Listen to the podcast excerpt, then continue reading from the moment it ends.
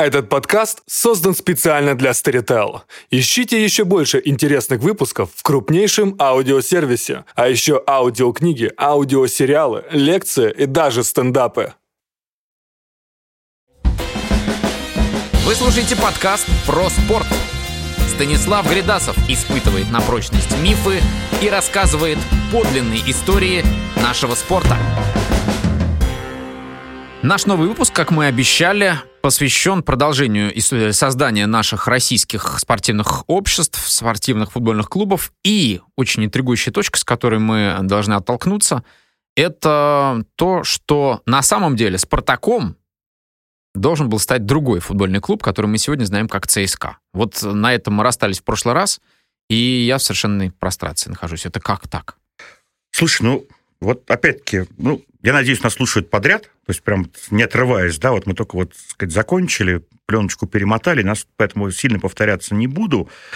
А, мы говорили про то, что у нас есть с 23 года общество «Динамо», которое служит таким неким образцом, примером а, эффективной э, структуры.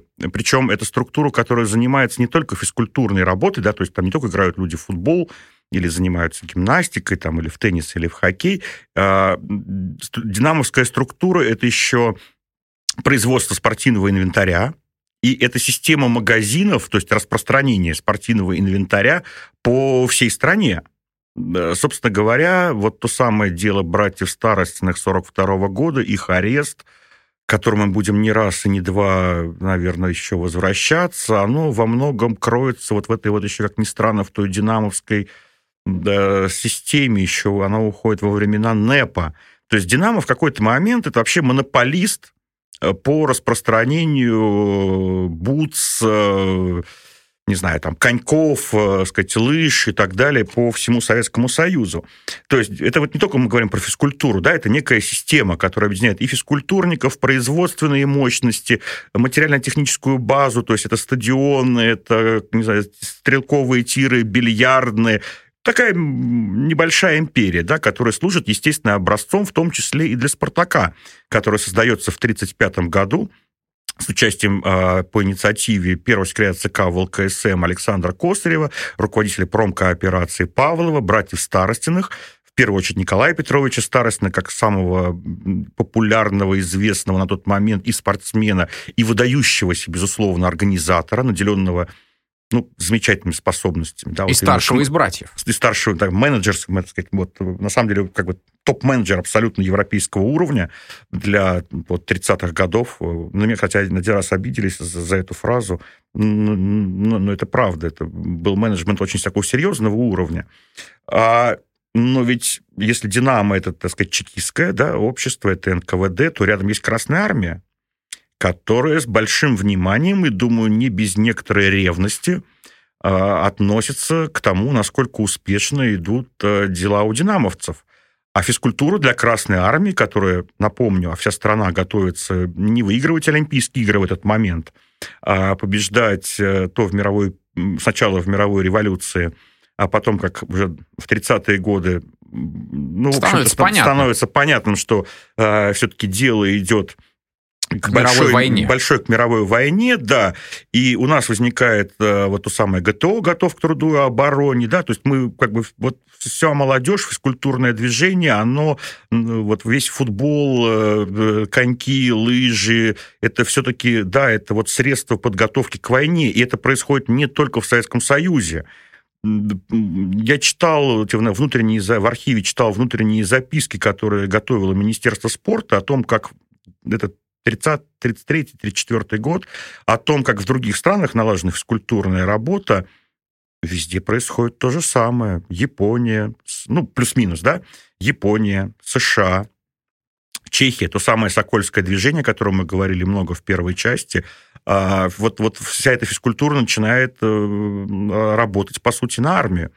Поэтому, конечно же, Красная Армия, она смотрит на «Динамо», и там тоже возникает идея, что нужно создать собственное физкультурное, добровольное физкультурное общество. И эта идея к ну, руководству, да, генералитету. А лыжи да, и тапочки и коньки они тоже хотели продавать по всей стране? Ну, все-таки армия, конечно, не могла все-таки продавать лыжи и тапочки, немножко другой функционал. Но «Спартак», который Значит, был... НКВД могло, а армия нет. Хороший, Интересно. Хороший вопрос. Ты знаешь, ведь э, когда создавалась «Динамо» в 23 Но, с другой году... стороны, это же внутренние органы, да, и где внутренние органы, там и перемещение товаров внутри страны, а здесь все-таки армия. Кстати, снова, да, к первой части, тому, что мы говорили в первой части. Ведь э, «Динамо» как в 23 году получила во многом материально-техническую базу бывшего Всеволбуча, который был армейская структура. Э, многие дореволюционные магазины, которые занимались продажей спорттоваров, в частности, та же книга братьев Старостина, Андрей Петрович Старостина, популярная. Помнишь, как э, Николай и Александр Старостин, Шурка Старостин, покупают бутсы? В книге нет? Не помнишь уже? Забыл? В какой много, из них? Много лет книг прошло. было В любой. Они в каждой книге покупают бутсы. Неизвестно, какой это год, то ли это может... Они, к сожалению, понимаешь, видишь, нет датировок. Это мог быть и 15-й год, и 16-й, и 17-й, непонятно.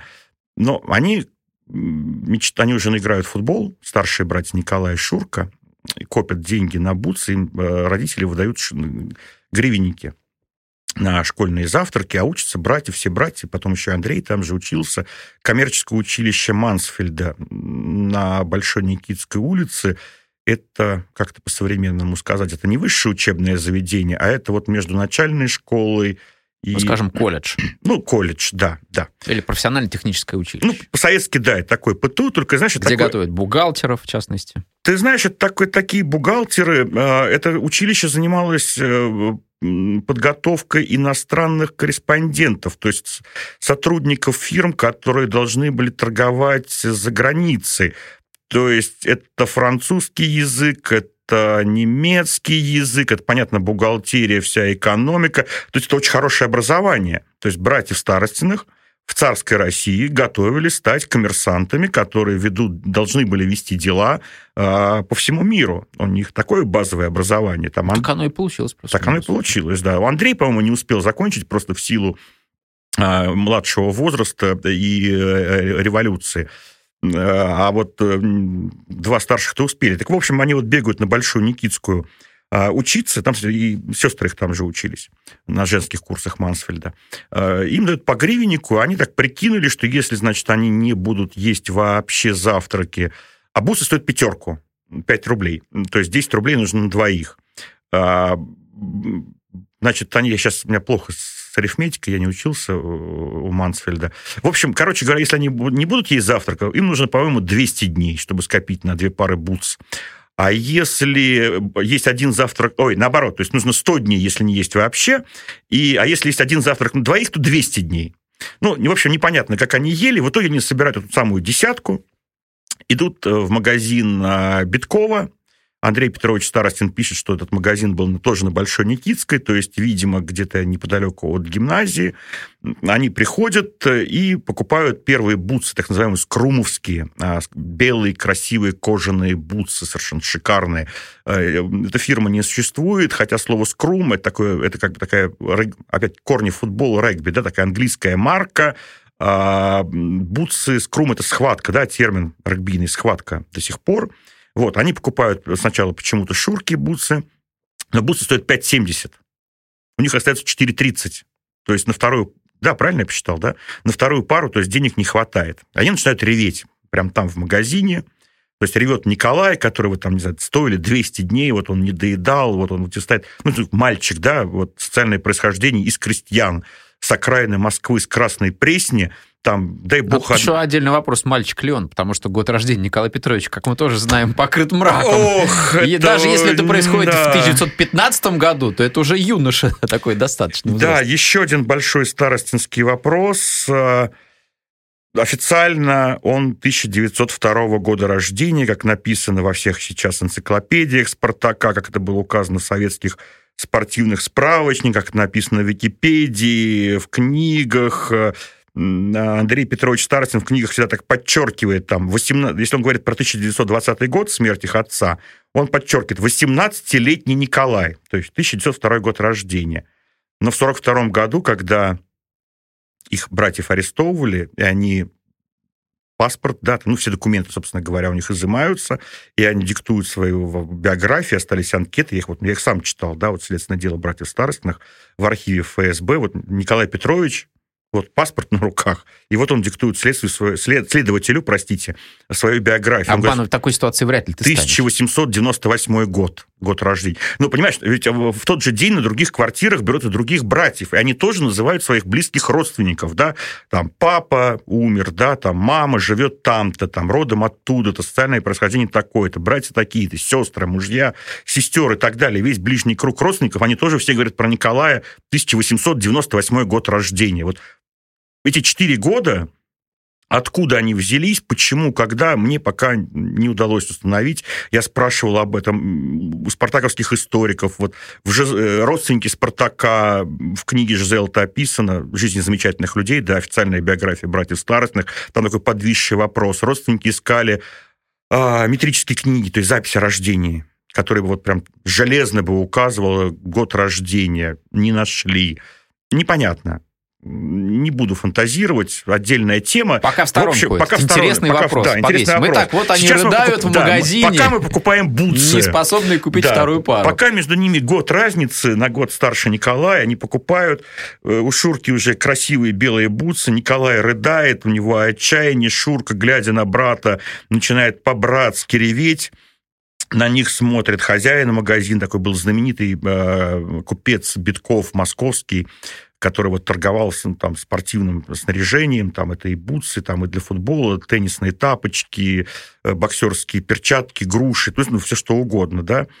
И он на них смотрит и говорит, ну, а, типа, сколько денег-то у вас? Он говорит, ну, вот 4,30, 70 копеек не хватает. Он говорит, а, берите.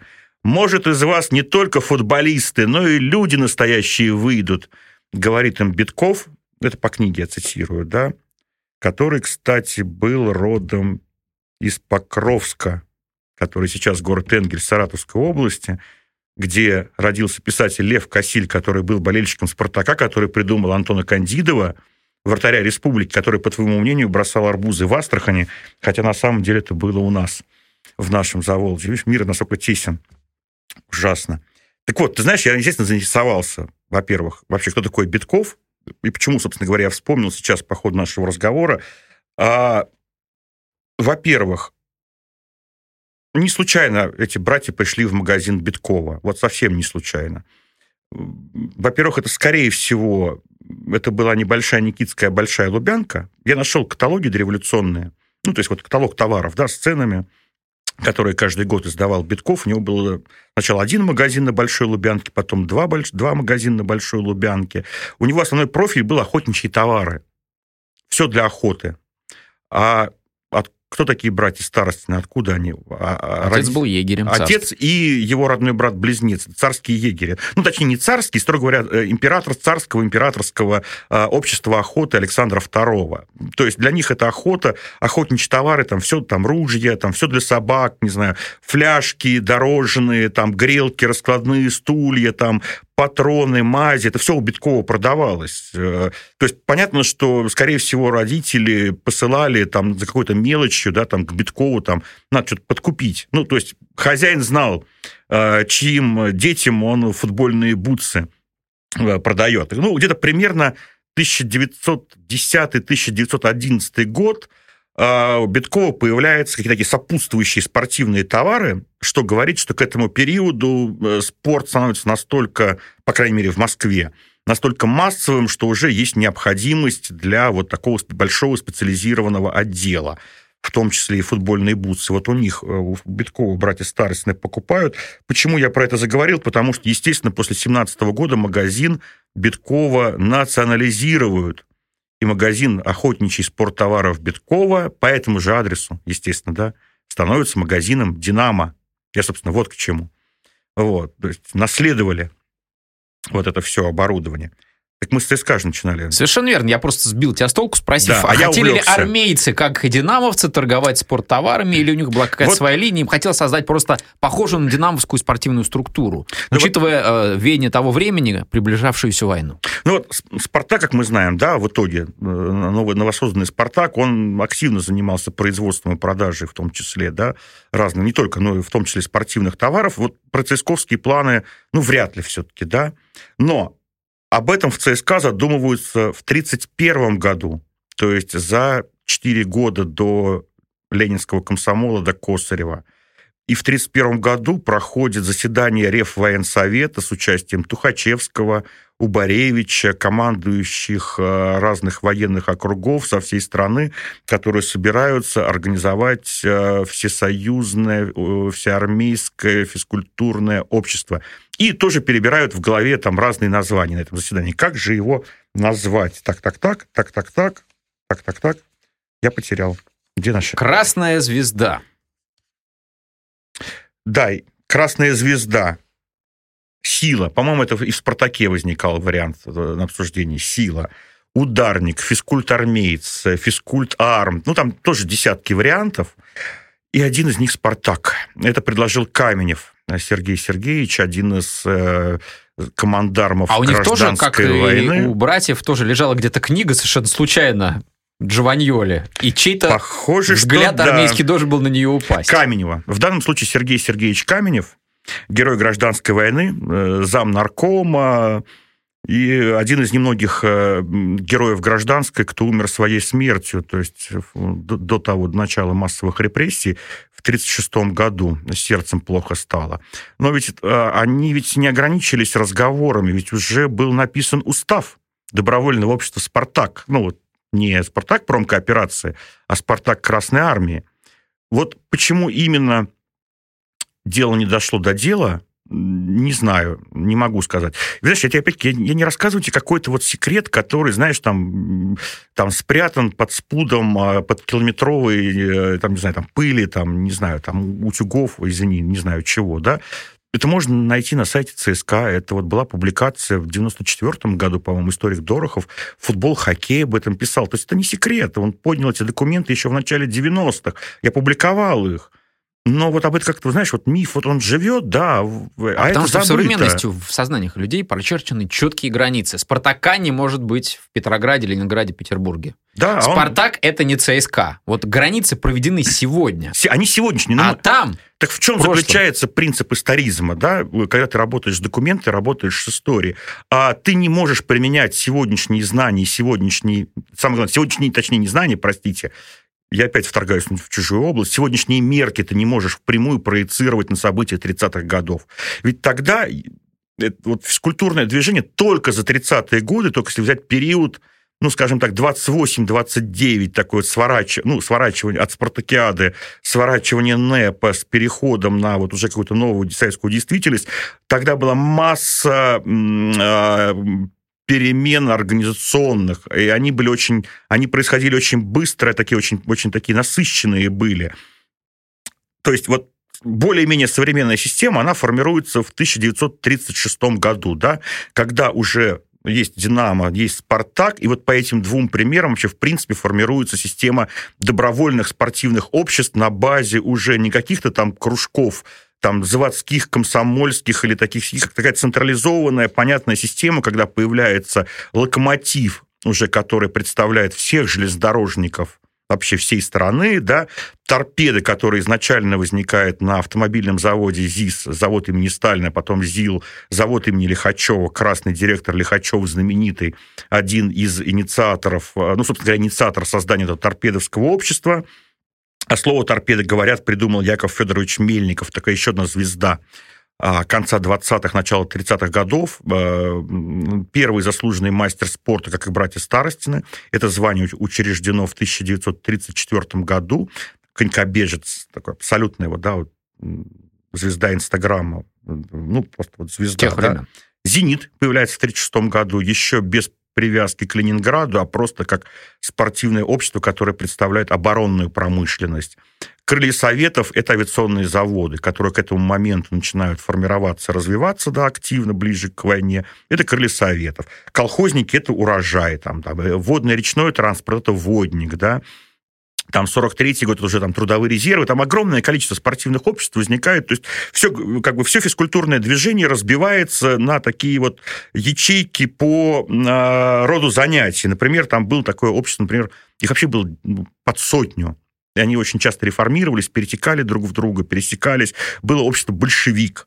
Вот если ты, например, танцуешь в Большом театре, или поешь в Большом театре, или служишь в горосполкоме, или работаешь билетером э, в кинотеатре, значит, ты должен заниматься спортом в обществе большевик.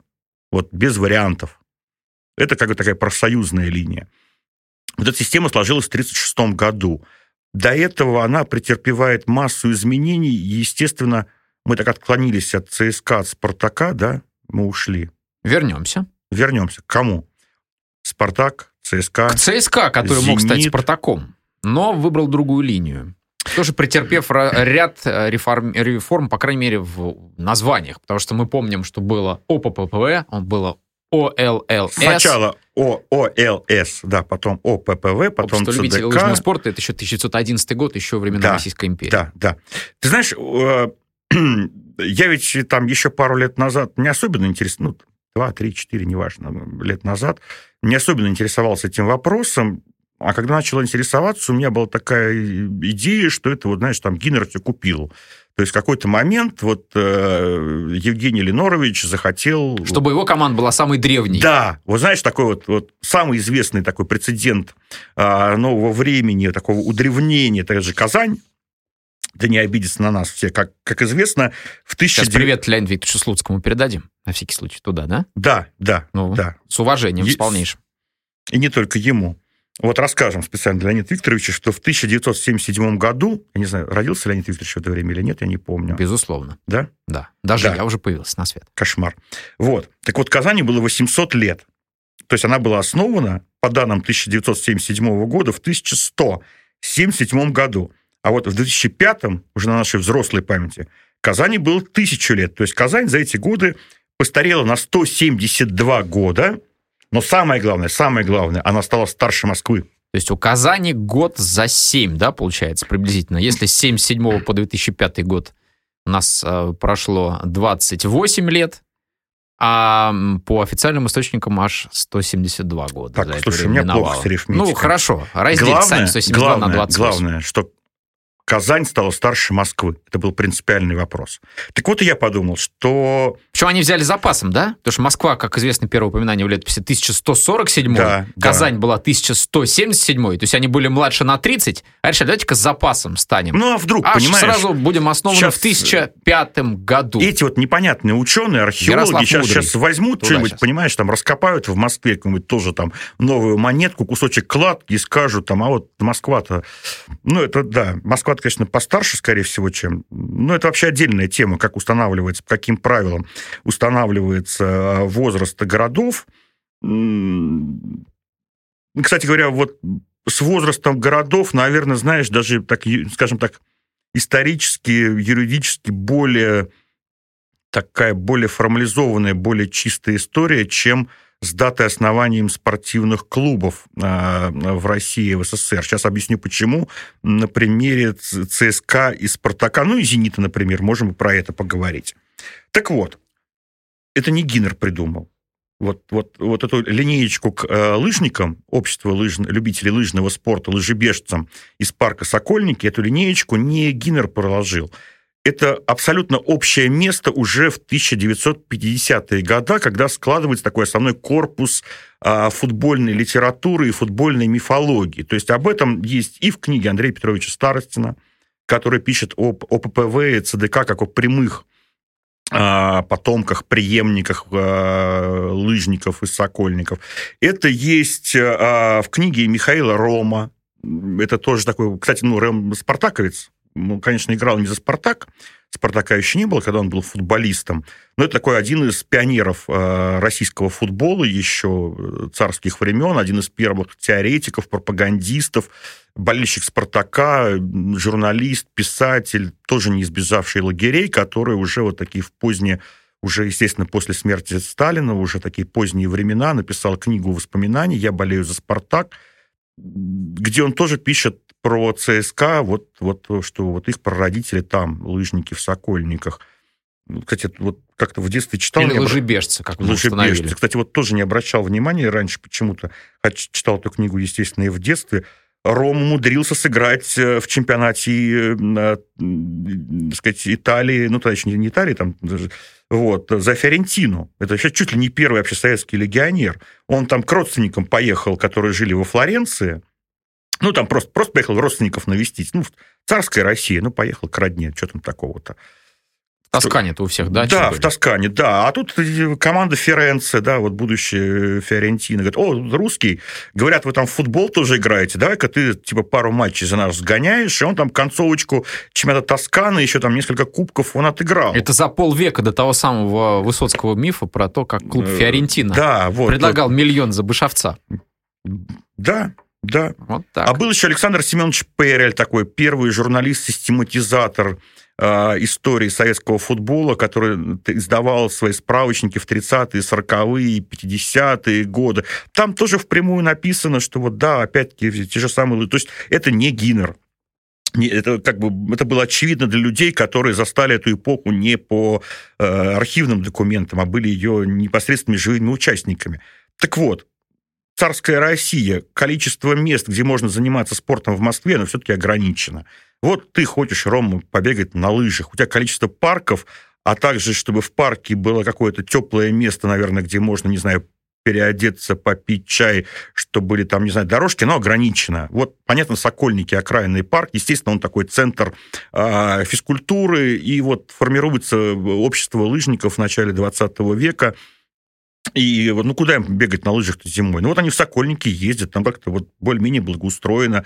В 1912 году там начинают строить такой первый стадиончик, а в 1911 году э, вот футбол уже так массово приходит в эти московские кружки физкультурные. Вот там формируется первая московская футбольная команда ОЛЛС, это все задокументировано, это все, все видно, очевидно и они продолжают заниматься спортом в революцию, в, гражд... в Первую мировую, в революцию, в гражданскую. А потом наступает гражданская, мы говорили, формируется всего бы, чем нужны какие-то базы. Да? Вот, где они могут взять? Они забирают эту базу ОЛЛС под нужды этого самого всего бы подготовки молодежи к службе в армии. И создается э, ОППВ, то есть опытно-показательная площадка всего быча на базе вот этого самого стадиона ОЛЛС. То есть у ЦСКА, если говорить про дореволюционное прошлое, такая преемственность по стадиону, по базе. Но вообще, если мы говорим про юридическую преемственность, то вообще о какой юридической преемственности можно говорить, когда меняется когда революция, когда меняются формы собственности, как, ну вот, ну да, вот остались люди, осталась площадка, площадку забрали под новое ведомство – но люди, которые играли в футбол, бегали на лыжах и там занимались теннисом, гимнастикой, они же там, ну, процентов на 60, на 70 остались в этом же самом месте.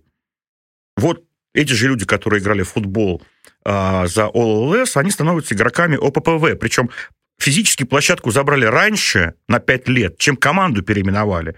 То есть на площадке ОППВ 5 лет продолжала играть команда ОЛЛС.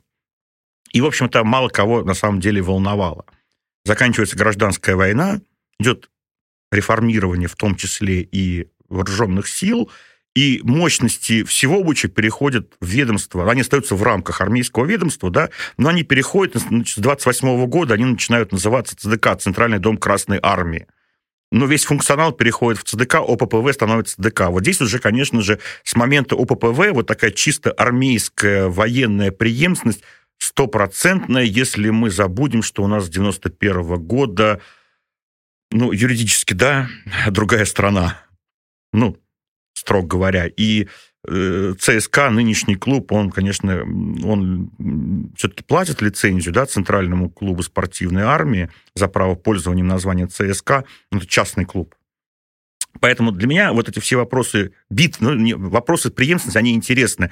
Но вот эти принципиальность битв, 22 год, 23 14 16 38 учитывая, ну, как минимум две революции, три революции, которые прошли в это время в нашей стране, мне кажется, это не так принципиально, конечно. Ну, то есть это так же забавно, как установление истинного возраста Казани, которое все уходит и уходит вглубь веков как былиный богатырь тонет ну, в этой почве. А вот что интересно еще, мы в выпуске про «Спартак» и истоки его создания говорили, что все-таки какие-то э, вещи типичные с тех времен сохранились и дошли до наших дней. В частности, неоднократно всплывала тема цветов. Вот клубные цвета, которые сейчас, как мы знаем, становятся традицией для современных футбольных команд. Да? Красно-белые цвета, они принадлежность Спартака. А, Красно-синие ЦСКА. ЦСКА или ЦДК или ОППВ, какие-то символы, в частности, звезда, когда появляются, зарождаются, когда это становится их принадлежностью. Ты знаешь, здесь такая интересная бытовая вещь многие вещи возникают ведь не, не, не потому, что кто-то сел и... Ну вот, например, когда формировали «Динамо», да, там писали устав, продумывали цвета, продумывали эмблему, да, был такой. Но чаще всего это ну, такой набор случайностей. А изначально вот будущий ЦСКА играл э, там, ну, синей, там, голубой форме, на которой у нас шили красную звезду, да. Вот. Пауза. Сейчас, пардон. Продолжаю. Вот появилась красно-синяя форма, да. А, красно-белое, ну да, мы говорили, что э, «Сокол» русское гимнастическое общество, оно было красно-белым. Но ведь сейчас мы говорим про 20-е годы, когда, извини, нельзя пойти в магазин э, и сказать, знаете, вот, э, нет, вот красно-белую вот отложите для нас, красную-синюю. Выбора нет, прости, это еще достаточно это бедная страна. И она достаточно долго будет оставаться бедной. Я недавно, относительно недавно, разговаривал с таким историком моды, историком искусства советского, и спросил, откуда вообще взялся белый цвет. Вот эта мода на белый цвет. Белые штаны, белые одежды, белые физкультурные майки. Это не потому, что сел дизайнер и подумал, что в этом сезоне будет медно не платье в горошек, а вот, или там не красный цвет, а белый. Ты знаешь, а были проблемы с такими ситценабивными, сказать, э, ну, вообще с красками были проблемы. Белый цвет дешевле в производстве. И есть одна из версий, что вот, ну, вот закупили майки, какие смогли закупить.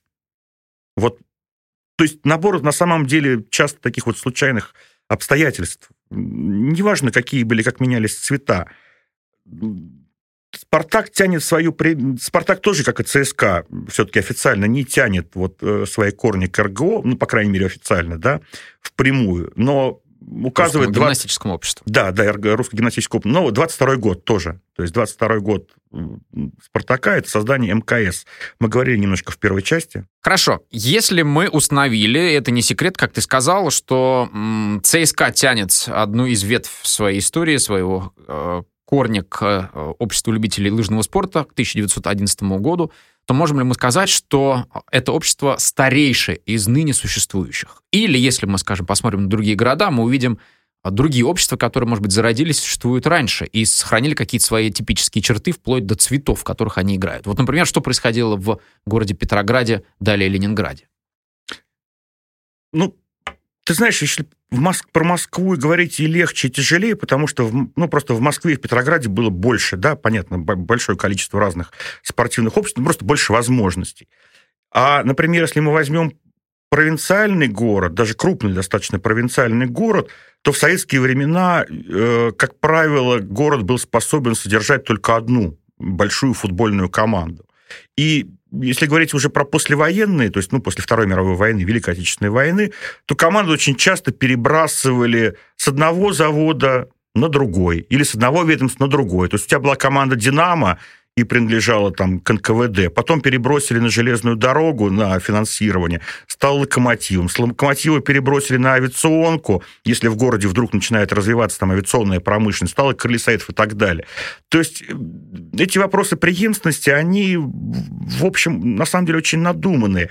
В Ленинграде был спор, и продолжается до сих пор, город, город споров, Э, там в 1999 году, когда еще Виталий Леонидович Мутко руководил футбольным клубом «Зенит», даже была создана специальная комиссия по установлению, когда на самом деле был основан «Зенит». А, серьезные нее... же люди работали Конечно. В, в нее вошли серьезные историки. Я без иронии говорю, в Ленинграде есть прекрасные историки спорта. Юрий Лукасяк и Владимир Фалин. Это очень авторитетные специалисты с э, серьезными знаниями, и там был спор, откуда вот тянуть эту линеечку, да, то ли бросать ее, вот, ну, вот эту ниточку, то ли ее бросить там до революции, то ли с момента формирования первого а, футбольного кружка на заводе металлистов, из которого потом вырастет команда «Зенит», то ли когда появилось название «Зенит». Там были очень длинные споры, не, не на один год, и они продолжаются до сих пор. Ну вот было принято такое волонтаристское решение комиссии считать датой основания мая 1925 года. А с этим согласились не все историки ленинградского спорта, ленинградского футбола, в том числе и Юрий Павлович Лукасяк, вроде тоже как до сих пор с этим не согласен. А, что послужило основанием для этого 25 года? Одна заметка, а, где говорится, что вот на этом самом ЛМЗ, Ленинградском металлическом заводе, должны сформироваться футбольные кружки, футбольная секция должны сформироваться. Причем заметка эта была опубликована в издании под названием «Спартак». Ну, куда же без него? -то? Куда же без него в Ленинграде, тем более. Ну, вот для меня это вопрос, честно скажу, не принципиальный. Что изменится в современной истории «Зенита», если будем считать, что у нас, неважно, «Спартака», «ЦСКА», «Саратовского Сокола», если мы изменим там 22 год на 14 или на 35 или 36 А если на 1904 год, мы помним, что там были такие общества, как ну, Коломяги а что, а что и изменится? прочее, ну тогда получается, что опять мы возвращаемся к тем спорам, которые в современности ведутся, что «Зенит» — самая древняя спортивная команда страны. Слушай, достаточно знать то, что, ну, действительно, футбол родился в Петрограде ну, это, естественно, это столица империи. Где он еще мог родиться? Конечно же, в Петрограде. Конечно же, дальше э, он пошел э, в самые крупные города, да, то будь то Москва. А дальше он пошел в центральную Россию, потом он докатился до Волги, уехал в Сибирь. Понятно, что как э, спорт, который шел из-за границы к нам, да, то есть из Германии, из Англии, из Скандинавии, он в первую очередь заходил в столицы, и он заходил в западные части империи, да, то есть это Польша, это будущая Финляндия, это Прибалтика, это Петроград. Понятно, да, это шло оттуда, это как циклон такой, да, вот он идет со стороны там островов, да, там Англии, сверху Скандинавии, через Германию. И вот он, он выпал катится. в виде осадков, да? И да, вот там по ходу идет, идет дальше. Ну, это понятная история, она, она рассказывает историю спорта, но она, в общем-то, не объясняет э, то, что происходит сейчас. Это хорошо, конечно же, может быть, использовать для клубной работы с болельщиками в маркетинге, но по большому счету на нынешние достижения, на нынешнее мироощущение современных болельщиков, на мой взгляд, это никак не влияет, потому что, ну, слушай, какая разница, какой город древнее? Казань, Москва. Вот какая разница? Как это влияет на современную действительность? Так вот, Спартаку. Мы не договорили про Спартак. Мы стали увлекаться. Да, зенитами. Зенитами. Если у ЦСКА такая вот преемственность, мы говорим сначала по базе в Сокольниках, а потом по военному ведомству, то вот эта преемственность Спартака, она очень четко задним числом выстраивается по очень простой схеме. Где Старостины, там, там, и, Спартак. там и Спартак. Вот они переходят, вот клубы расформируются, расформировываются, меняют, как бы сейчас сказали, спонсоров, да, меняют названия, меняют стадионы, меняют базы.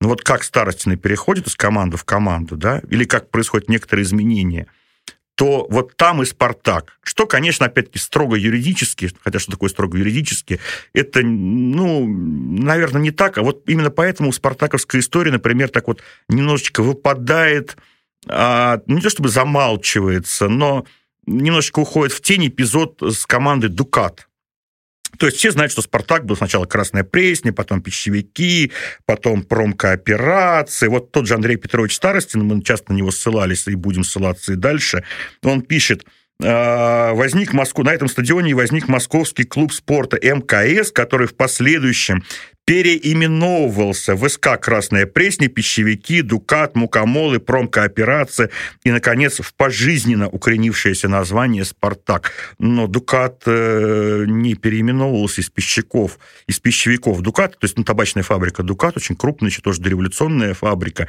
там футбольный кружок существовал э, задолго до 1932 года, когда туда пришли братья Старостины. Он там был, по некоторым данным, с 24 года, по другим, с 26 года. Мало того, футбольная команда «Дукат», э, ну, так вот, на более заметном, серьезном уровне начала э, играть в чемпионате Москвы еще в 1931 году, и там играл старый товарищ братьев Старостиных, игрок сборной, форвард Петр Исаков, которого будем называть профессор, одна из ключевых фигур э, того футбола, один из тех людей, который сидел на кухне братьев Старостиных, придумывая название «Спартак» в 1934 году. Там же сидел Иван Филиппов на этой кухне, который тоже играл за «Дукат» в 1931 году. Это будущий начальник «Спартака» э, один из самых авторитетных деятелей будущего спартаковского движения, он тоже был в Дукате до братьев Старостиных. Сергей Егоров, полузащитник, то есть Дукат-то был до Старостиных – и остался после того, как Старостины вернулись обратно в промкооперацию. Да и вообще, Дукат, получается, это спонсор того самого сизого табачного дыма, который висел в той самой кухне, где братья вместе со своими друзьями придумали название Спартаку. Сигареты «Друг». Во время обыска, я читал материал обыска до 42 года, во время арестов братьев Старостиных, там, кстати, сигарет нету. Вот конкретно братьев Старостиных там есть люди, которых арестовывают, у которых, при себе, ну, у которых дома обнаруживаются зажигалки, там, сигареты, но не у старостиных. Напомню, все-таки они были из семьи старообрядцев, там как-то курение не, не, не поощрялось э, в этой среде. Так, ну, собственно говоря, почему старостины оказались в Дукате? Скорее всего, это объясняется очень просто. Э, материально-техническая база. К этому моменту уже начинает формироваться система оплаты труда – начинает формироваться э, профессиональный спорт, он еще не называется профессиональным в этот момент в стране, но для того, чтобы заниматься спортом, а, нужны деньги, чтобы ездить на матчи, чтобы покупать инвентарь, чтобы тренироваться. Просто нужны деньги. Вот на тот момент они есть у Дуката. Братья Старостины и часть значительная часть, но все-таки часть команды переходит из промкооперации в Дукат, потом снова возвращается в промкооперацию. То есть преемственность Спартака, она вот в современной спартаковской историографии, она выстраивается... По братьям старости. Да, да. Как у ЦСКА получился по стадиону, как позже создан э, общество «Торпеда», где команда при заводе, там и настоящая «Торпеда», да, совершенно уже другая, друг, другая история. А вот любопытно все-таки, если мы вернемся еще раз к футболу города Ленинграда, то преемственность «Зенита» каким образом выстраивается? По заводу, заводскому, по, завод, по заводскому принципу, да, да, да. Футбол, э, естественно, возникал в первую очередь на в советское время на крупных заводах, которые могли и финансировать команду, могли какое-то поле, да, какое-то оборудовать для занятий, выделить для этого там уже в 30-е годы инструкторов, позже, когда появляются тренеры, а тренеры в Советском Союзе в футболе ну, все-таки начинают только появляться, формироваться, ну, вот вообще как бы тренерская профессия примерно где-то 36-37 год, а окончательно она уже формируется ближе к мировой войне и после мировой войны. Как таковых тренеров все-таки в 1936 году, когда проходит первый официальный чемпионат СССР по футболу, хоккею с мячом, баскетболу, когда формируется современная система клубов, Тогда еще тренеров-то, по сути, нету. Где-то есть тренерские советы, но самая авторитетная фигура на поле вообще-то еще капитан. А тренер, значит, вот это физрук, по большому счету. Это человек, который с тобой занимается физкультурой, бегом. Итак, эм, получается, что вот это первое советское время, 20-30-е годы, как в другой области науки есть э, понятие первичный бульон, из которого все потом появляется и позже кристаллизируется. Мы говорим сейчас о том времени, когда еще нет существенных различий между или, скажем так, не различия, а противоречия. Антагонизм. Антагонизм. Антагонизма, конечно, нет. Вот нет такого, э, ну, еще как таковых нет болельщиков, вот, ну, вот, вот именно вот в современном Тем более понимании. болельщиков, которые друг с другом воюют. Конечно, конечно. Ничего этого нет, еще не устоявшиеся ни клубные цвета, нет никаких фан-группировок, и переход из общества в общество не является чем-то ну уж точно не является никаким предательством. Да? 22 год, создание клуба МКС, который основывает не братья Старостины, которые все-таки еще, ну, молоды просто, да, не, не, не по годам еще. Этим занимаются братья Артемьевы, а один из которых уже заслуженный футболист к этому моменту, да, другой работает, так э, сказать, по комсомольской линии, имеет возможность э, сорганизовать э, процессы по, так сказать, строительству, обустройству стадиона, там, так сказать, финансовые возможности. Так вот, это самый Артемьев, который только что основал «Спартак», он еще не знает, что он основал «Спартак», но он основал «Спартак» в 22 году, а в 23-м основывается «Динамо», и этот Иван Артемьев становится первым капитаном футбольного «Динамо». Или вот один из ближайших друзей Старостиных, они играли еще вместе на той самой «Горючке», в 1917 году форвард э, Дмитрий Маслов, который вместе с ними занимается в русском гимнастическом обществе РГО «Сокол», э, играет потом в МКС, потом тоже переходит в «Динамо», а после многолетней, многолетней игры в футбол за «Динамо», многолетней службы в динамовских, чекистских организациях, органах э, и восьми, по-моему, лет, проведенных в тюрьме, перед Второй мировой войной возвращается в Москву после лагерей и приходит на работу в «Спартак». Его Николай Петрович Старостин берет на работу в «Спартак». Для тех времен эти переходы обычное дело. Очень узок круг этих э, физкультурных первых э, революционеров. Все друг друга знают и, в общем, не воюют друг с другом, уважают. Им было нечего делить, но тем не менее, до сих пор болельщикам разных футбольных команд важно не только, какая из команд выиграла больше трофеев, но и какая команда древней.